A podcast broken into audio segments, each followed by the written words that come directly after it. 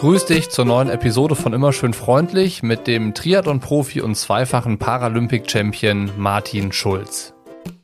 Martin Schulz zählt zu den erfolgreichsten Triathleten Deutschlands und den besten Paratriathleten der Welt. Bei den Paralympischen Spielen 2016 in Rio und 2021 in Tokio hat Martin Gold geholt. Er wurde bereits viermal Weltmeister und ist elffacher Europameister. Im kommenden Jahr möchte er in Paris endgültig Geschichte schreiben und zum dritten Mal in Folge die Goldmedaille in seine Heimatstadt Leipzig holen. Martin ist 1990 geboren. Von Geburt an fehlt ihm sein linker Unterarm, sodass es für ihn schon ziemlich früh normal wurde, bereits als Kind in Wettstreit mit Gleichaltrigen zu treten, die keine Beeinträchtigung hatten. Für Martin war das stets Motivation und es war sehr, sehr spannend zu hören, wie ihn die Phase als Kind und Jugendlicher für seinen späteren Lebensweg geprägt hat. Wir haben uns darüber unterhalten, wie Martin seit ein paar Monaten versucht, Leistungssport, Ambitionen und Familienleben als frisch gebackener Papa miteinander zu kombinieren und welche Faktoren dabei wichtig sind, um weiterhin nach den größtmöglichen Erfolgen zu streben.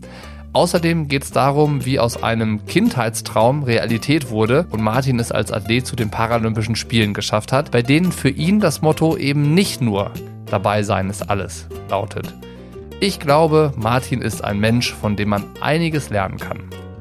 Achtung, Hörprobe. Hier gibt's jetzt ein paar kleine Ausschnitte aus dem Podcast mit Martin Schulz, um einen Vorgeschmack zu bekommen. Und wenn du dann Lust hast, die Episode in voller Länge zu hören, kannst du das im exklusiven Feed Triathlon Studio Plus machen. Dort findest du alle Episoden von Immer schön freundlich in voller Länge, also alle, die schon da sind und alle, die zukünftig noch erscheinen. Alles, was du brauchst, um Zugriff zu erhalten und dir den Feed in deinem Lieblings-Podcast-Player freizuschalten, ist ein Abo auf Steady. Den Link zu den Abos findest du in den Show Notes und alles weitere ist dann so gut wie selbsterklärend. Jetzt wünsche ich dir aber erstmal viel Spaß beim Reinhören in die neue Episode von Immer schön freundlich mit Martin Schulz. Mir ist es viel wichtiger, wirklich so organisch hier lokal irgendwo bekannt zu sein, als da irgendwo in der ganzen Instagram-World. Aber du weißt ja, wie es ist.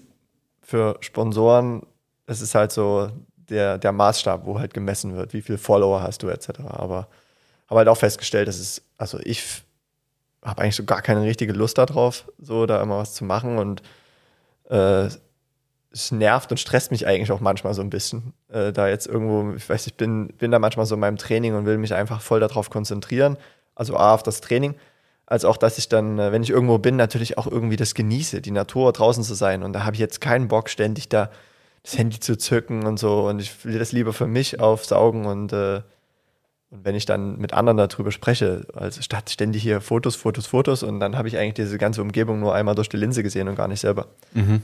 Und äh, es nervt mich auch so ein bisschen, äh, ich trainiere ja nur öfter auch mit, mit Jüngeren, dass ständig das Handy dabei sein muss. Ständig das Handy, beim Radfahren das Handy dabei im Schwimmen am Beckenrand liegt das Handy und da bin ich halt irgendwie komplett anders. Also ich versacke mega schnell im Handy auch und verliere mich da in der ganzen Social Media Welt, aber ich merke auch immer, dass es am Ende des Tages, wenn ich mein Handy nicht viel in der Hand hatte, ich mich viel, viel besser fühle und dann irgendwie äh, ja, wenn ich mein Training machen konnte, wenn ich auch mit den Leuten äh, gesprochen habe, die da sind, die Leute beobachtet habe, vielleicht irgendwo was mitbekommen, was so überall so rum passiert, auch in der Schwimmhalle. Und äh, das macht mir, das macht mich einfach, erfüllt mich mehr. Rio war halt so durch meine Erfolge den, in den Jahren davor, wo ich halt zweimal Weltmeister war und eigentlich jedes Jahr Europameister gewesen bin, dass halt alle es erwartet haben. Ich persönlich von mir, ich hatte auch nur im Hinterkopf diesen Gedanken, diesen Plan A, Goldmedaille. Mhm. So, nichts anderes. Alles andere wäre die größte Enttäuschung überhaupt gewesen. Und es ist, glaube ich, auch wie ein Jan Frodeno, der auch sich mit einem Hawaii dritten Platz nicht zufrieden gibt, wenn er da vorher alles, alles abrockt. Ja. Das sind so gewisse einzelne, eigene Standards, die man dann halt irgendwo hat. Und alle haben es irgendwo hier auch erwartet. Da war keiner, der mit die Pistole auf die Brust gesetzt hat, gesagt, du musst dort jetzt mit Gold nach Hause kommen. Aber es wäre so gewesen, für Gold wurde ich halt mega gefeiert.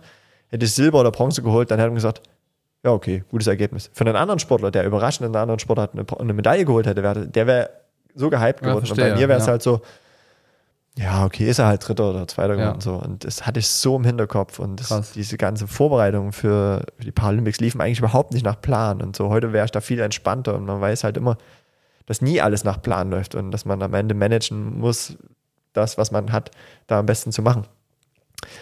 Und dann wird man ja auch immer verrückter und verrückter und dann äh, und äh, du hast es ja. am Ende gerockt auf jeden Fall. Genau, das das, war ja aber auch so emotional für mich, das war so krass. Da sind halt so viele tausende Steine vom, äh, von mir abgefallen, so ganze Felsbrocken. Jetzt, Paris ist ja das nächste große Ziel. Und du kommunizierst ja schon sehr eindeutig, dass es da um Gold geht. Also das sprichst du ja gerade raus, du willst da gewinnen und ja, das ist es. Ist das dann nicht so ein bisschen konträr dem Gefühl von Tokio gegenüber, wo du sagst, ich war da total befreit, ich habe mich davon irgendwie gelöst über diese, auch diese Jahrverschiebung, ich hatte meine Freiheit gefunden, ich hatte den Spaß am Sport, ich habe einfach nur gemacht und dann war es das perfekte Rennen, weil so viel zusammengekommen ist, weil eben diese Erwartungshaltung von außen auch nicht so da war, was du ja gesagt hast.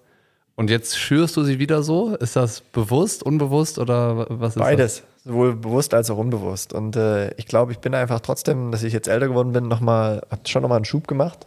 Ich weiß nicht so richtig, woran es liegt. Erfahrung, irgendwie auch gewisse Gelassenheit. Ich bin irgendwie auch im Training stabiler geworden. Und äh, ja, ich habe einfach mega Bock. Diese ganzen jungen, aufstrebenden Athleten, die halt kommen, die einen auch immer mal vielleicht bei dem einen oder anderen Rennen da irgendwo auf die Pelle rücken und äh, vielleicht auch jetzt da irgendwo Lunte riechen, da irgendwie das, das gibt mir einfach so viel, dann einfach bei den wichtigen Rennen, die dann auch zu schlagen. Und äh, trotzdem ist es so, ich muss jetzt keinem mehr irgendwas beweisen. Ich meine, ich bin zweimal Paralympicsieger geworden und, äh, und äh, das ist aber irgendwie, möchte ich das vielleicht so, ich weiß, ich will es noch nicht final sagen, aber vielleicht als Abschluss meiner paralympischen Karriere irgendwo. Und klar wird jetzt immer schon, das war schon, als ich aus Tokio wiedergekommen bin, das war halt so die Sensation. Ich war auch die, hatte die einzige Goldmedaille für Leipzig, die einzige paralympische Medaille. Es gab noch eine Bronzemedaille aus, von den olympischen Athleten. Mhm. Ich bin angekommen, wurde halt echt cool empfangen hier am Olympiastützpunkt mit Bürgermeister und so weiter und so weiter. Äh, da war sofort die Frage, und jetzt das Triple. Ich bin noch nicht mal, hab noch nicht mal meinen Fuß auf Leipzigs Erde gesetzt und jetzt das Triple. Und ich sage, ey, entspannt euch mal. Ne? Ja, ja. Also wenn die Rahmenbedingungen schwimmen, stimmen, gerne. Es war auch mit der Verschiebung durch ein Jahr schon mal gekürzt. Also diese drei Jahre vergingen jetzt wie im, also zwei Jahre waren jetzt Ja. wie im Flug. Und mir hat halt auch der Erfolg einfach mega Aufwind gegeben. Und äh, Weil es so schön war. weil es so schön war. Ja. Und weil ich jetzt auch wirklich sagen kann, ich habe die Rahmenbedingungen, die ich mir viele Jahre gewünscht habe. Und es ist jetzt so ein Privileg, Privileg, was ich habe. Ich kann das nutzen. Ich kann halt, gibt halt auch wenig Ausreden, wo ich sagen könnte, ja, weil die Bedingungen nicht stimmten, weil der finanzielle Background irgendwo nicht da war. Auch der, der Support seitens der Verbände ist immer besser und gut. Und äh, ich habe einfach die Möglichkeiten und versuche da jetzt das Maximale zu nutzen. Und äh, Tokio-Spiele waren immer so das bisschen konträr, wenig Medien vor Ort und jetzt in Paris könnte das sein, was, wovon, wo- wovon man als Sportler so irgendwo träumt. So gigantisch viele Zuschauer, Ja. wahrscheinlich so krasse Spiele, auch jetzt in, in Europa wieder, wo Freunde, Familie vielleicht auch zuschauen kommen. Mhm. Ich bin nicht so jemand, der unbedingt gerne so jemanden an der Strecke haben will, weil ich möchte mich auch im Vorfeld und danach eigentlich jetzt nicht so unbedingt um jemanden kümmern müssen. Ich habe da immer so ein Okay, schlechtes ja. Gewissen. Aber natürlich freue ich mich über jedes Gesicht, was ich irgendwo an der Strecke sehe. Also und da hätte ich schon richtig Bock. Und ich habe ja dieses Jahr beim Testevent äh, die Strecke gesehen. Es ist schon, gibt halt mega viel her. So mit Eiffelturm im Hintergrund, krasse Strecke. Und es wäre einfach schon so richtig geil. Das war die Hörprobe. Die Episode in voller Länge findest du im exklusiven Feed Triathlon Studio Plus. Alles, was du brauchst, um Zugriff zu erhalten und dir den Feed in deinem Lieblings-Podcast-Player freizuschalten, ist ein Abo auf Steady. Den Link zu den Abos findest du in den Show Notes und da ist dann alles selbsterklärend. Ich würde mich freuen, wenn du dich mal umschaust und natürlich auch, wenn du an Bord kommst. Am Mitte Dezember findest du im exklusiven Feed Triathlon Studio Plus nicht nur die Episoden von immer schön freundlich in voller Länge und das Pop-up-Format Bockys Briefing, was als tägliche Sendung rund um die Wettkampf-Highlights in der Triathlon-Welt erscheint, sondern noch zwei neue exklusive Podcast-Formate. Parole Panik und Team Trivial. Was dahinter steckt, erzähle ich dir nächste Woche. Bis dahin, schöne Grüße.